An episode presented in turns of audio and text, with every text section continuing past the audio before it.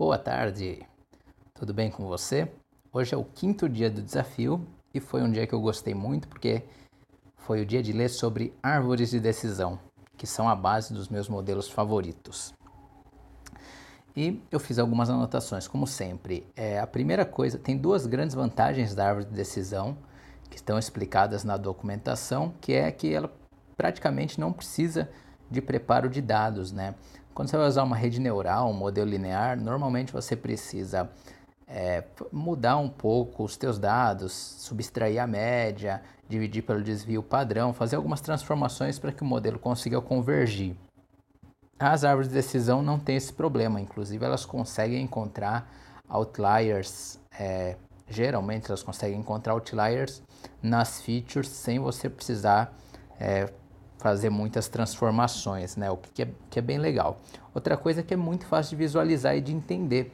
Basicamente, você pega a árvore de decisão, faz ali o gráfico e você já vê exatamente como é que o modelo chegou a uma determinada previsão. Claro que quando você vai entrando em ensembles, em conjuntos de árvores, isso vai ficando mais complexo, mas você fazer uma árvore de decisão para tentar entender basicamente o teu dataset, quais são as features mais importantes, é muito interessante. Tanto que tem uma aula no curso que eu dediquei só para isso, só para mostrar uma árvore bem com features bem iniciais, visualizar lá uma árvore para tentar entender uma regrinha simples que a gente até poderia usar como baseline. Lá eu acabo usando a própria árvore como baseline. É uma regrinha simples que a gente poderia usar para prever é, a tarefa lá, que é recomendar vídeos sem precisar necessariamente de machine learning, né? Para a gente ter uma ideia de como é que as coisas influenciam o fenômeno que a gente quer prever.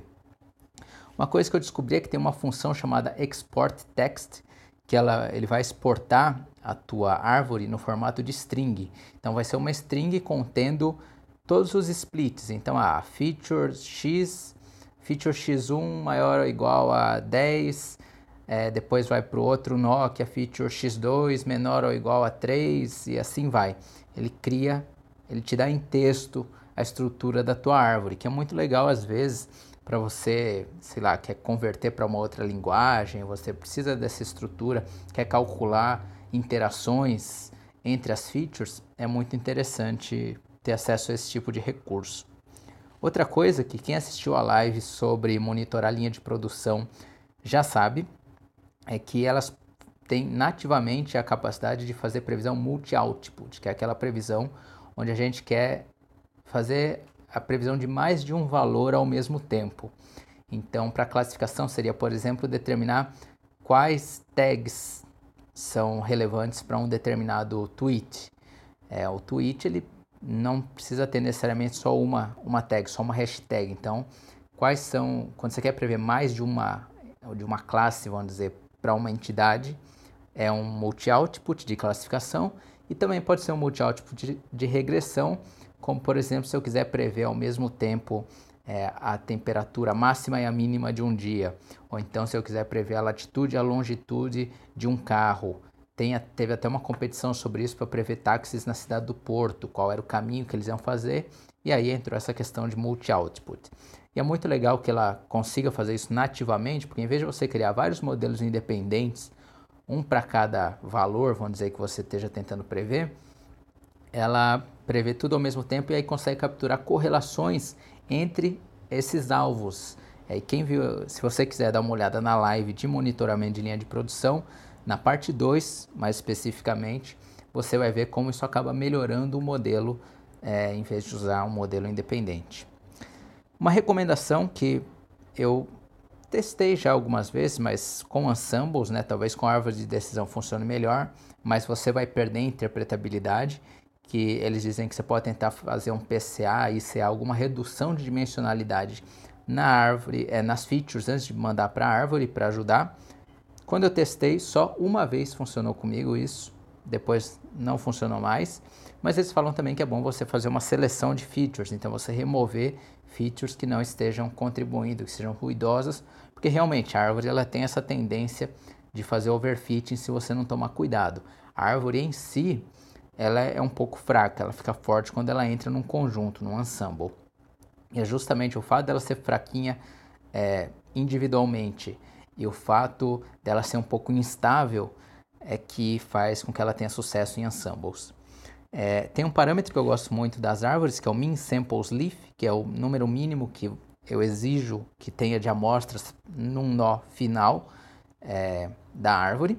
E aqui, normalmente, eu testo com um, né, o mínimo, você precisa ter pelo menos um, uma amostra para a árvore criar um nó.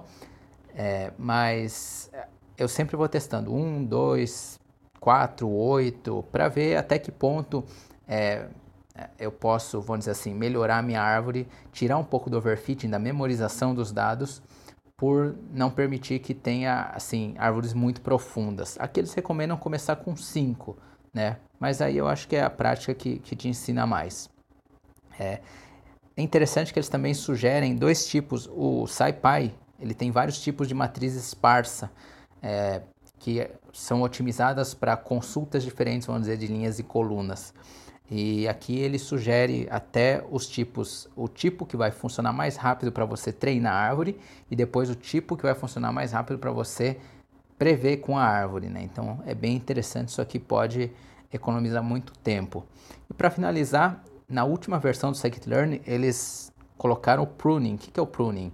É aparar a árvore. É, antigamente você não tinha como, por exemplo, criar uma árvore e depois tentar remover alguns nós para deixá-la melhor, para tirar um pouco do overfitting. E agora eles têm o Cost Complexity Pruning, que você, é um custo, lá é como se fosse uma regularização, um coeficiente de regularização, que depois que ele cria a árvore, ele vai tentar aparar os nós dessa árvore para que ela tenha um desempenho melhor em dados novos. Então é bem interessante, eu gosto muito de árvore, é, árvores, o algoritmo árvore, também gosto de árvores de verdade, né? O que, que não tem para gostar de uma árvore? É, mas é muito interessante essa parte realmente da documentação. Aprendi algumas coisas novas hoje aqui. Se você está seguindo esse desafio, aprendeu alguma coisa, deixa aí o seu comentário. Um abraço e até amanhã para o sexto dia.